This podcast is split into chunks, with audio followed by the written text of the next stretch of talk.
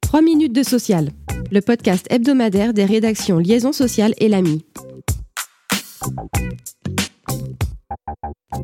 Dans l'actualité cette semaine, l'annonce par l'AGFIP de chiffres encourageants sur l'emploi des personnes en situation de handicap lors de la présentation de son dernier rapport d'activité. À retenir tout d'abord, la diminution de 2 points de leur taux de chômage, qui s'établit à 14% en 2021, son plus bas niveau depuis 5 ans. Autre bonne nouvelle, le nombre d'entrées en apprentissage de travailleurs handicapés a augmenté de 12% avec plus de 8000 contrats signés. Les salariés bénéficiaires de l'obligation d'emploi continuent par ailleurs d'augmenter, selon les données 2019. Pour la première fois, ils dépassent les 500 000. Seule ombre au tableau, le taux d'emploi direct des personnes handicapées en équivalent temps plein demeure stable à 3,5% en 2019.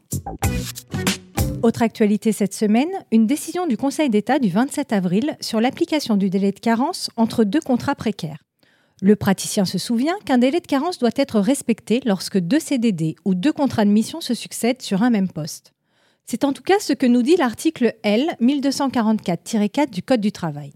Mais depuis les ordonnances de 2017, une convention de branche peut prévoir l'exclusion de ce délai de carence. S'agit-il d'une exclusion totale et générale? Dans notre affaire, un avenant à la CCN de Pôle emploi prévoyait qu'aucun délai de carence ne s'appliquait dans tous les cas de succession de CDD, afin, je cite, de lutter contre la précarité.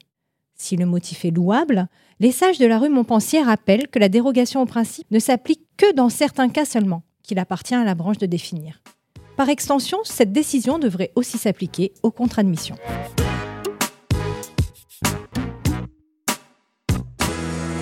Le focus porte cette semaine sur une décision de la Cour de cassation du 11 mai dernier. La haute juridiction avait à se prononcer dans le cas d'un contentieux relatif à une situation particulière intervenue lors d'une rupture conventionnelle. Celle d'un salarié décédé entre l'homologation de la convention par l'administration et avant la date de rupture du contrat de travail fixé d'un commun accord. Dans un tel contexte, à quel moment la créance de l'indemnité de rupture conventionnelle prend-elle vie?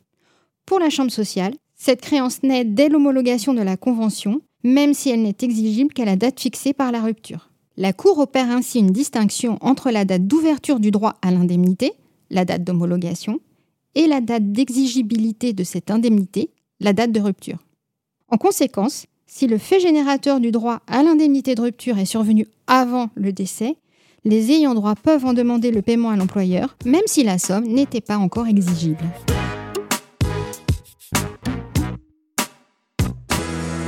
3088 participants sur 123 557 votants.